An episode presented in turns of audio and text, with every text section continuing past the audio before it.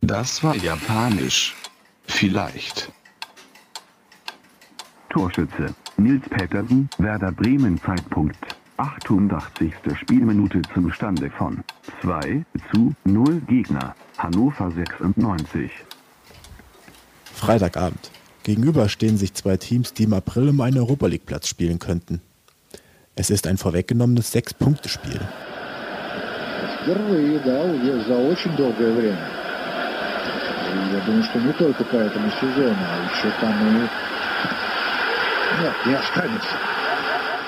es ist schon spät. Schiri Gräfer hat die Uhr im Sinn. Erst in der 85. drei Minuten vor dem 2 zu 0 hatte der Torspielschütze Nils Pedersen die Bremer mit 1 zu 0 in Führung gebracht.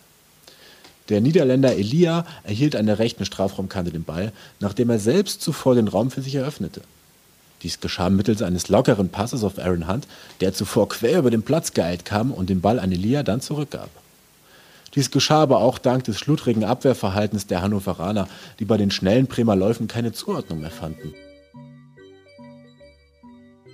Zumindest hatte Elia den Ball, driftete bei seinem Lauf wieder nach außen, führte den Ball bereits einige Male mit der Schuhsohle. Er war bereit zum Tanz. Sein Tanzpartner Christian Panda. Elia legte sich den Ball mit der rechten Innenseite zwischen seinen und Pandas Beinen hindurch und wand sich innen vorbei. Zweimal trieb er sich den Ball in höherem Lauftempo vor, analysierte dabei in der Mitte den Laufweg von Nils Pedersen und schickte den Ball genau an jenen Punkt, wo er auf Pedersens Lauf treffen werden wird. Der Stürmer konnte dadurch den Ball recht sicher mit der Innenseite Richtung Tor bringen, musste nur noch das fliegende Bein eines Verteidigers und den Hüter überwinden. Das tat er mit Wucht und feierte mit einem Klassiker dem Diver, abgeschlossen mit dem doppelten Unterbrust-Fist-Pump, dem passenden Jubel für ein erlösendes Tor, wo der Wille mehr zählte als der Weg. Das 1 zu 0 war noch die Pflichtübung nach einem überlegen geführten Spiel. Das 2 zu 0 ist die Kür. Sie ist ein Fingerzeig dessen, was Bremens Offensive fußballerisch in der Lage ist zu leisten.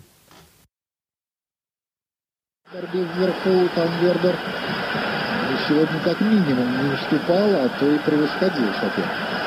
Единоборство воздушное, если брать. Вот это шикарно! Силами двух человек бременцы провели эту атаку. Петерсон пробил с лету, ассистировал ему вышедший на замену Елдырим. И так вот в течение трех минут Нils Петерсон делает дубль.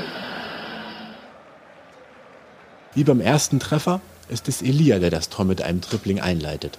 Er stürmt mit weiten Schritten vor, Gucker Rausch will den Ball. Er bekommt zwar seinen Schlappen vorgeworfen, doch nicht weit genug. Elia macht kurz vor Rauschs Fuß eine kleine Richtungsänderung und rennt mit breiter Brust am Hannoveraner vorbei. Einige weitere Schritte parallel zur Grundlinie folgen. Der nächste Gegenspieler ist ein verteidigender Stürmer.